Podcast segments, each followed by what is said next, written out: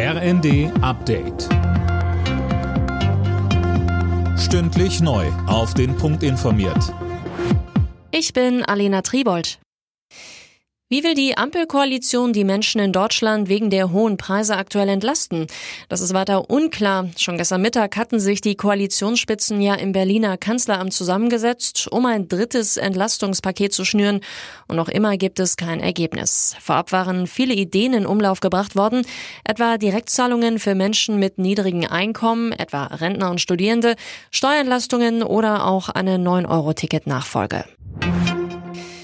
Das Bundeswirtschaftsministerium sieht die Gasversorgung in Deutschland gesichert, auch wenn der Lieferstopp über die Pipeline Nord Stream 1 länger dauert als gedacht. Tom Husse. Eine Sprecherin sagte, man sei mittlerweile wesentlich besser gerüstet als noch vor einigen Monaten. Die Gasspeicher sind demnach schon zu mehr als 84 Prozent gefüllt. Seit heute sollten die Gaslieferungen durch Nord Stream 1 eigentlich wieder fließen. Vom russischen Energiekonzern Gazprom hieß es gestern aber, bei Wartungsarbeiten sei ein Leck gefunden worden, das erst repariert werden müsste. Die EU-Kommission kauft Russland die Begründung für den Lieferstopp nicht ab und spricht von falschen Vorwänden.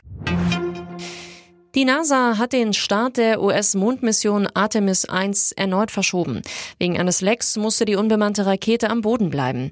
Der Start war ja bereits am Montag wegen technischer Probleme schon einmal verschoben worden.